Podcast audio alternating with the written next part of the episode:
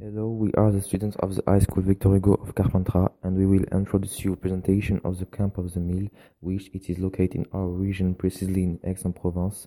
It was a camp where 2,000 people were deported at Auschwitz in 1942.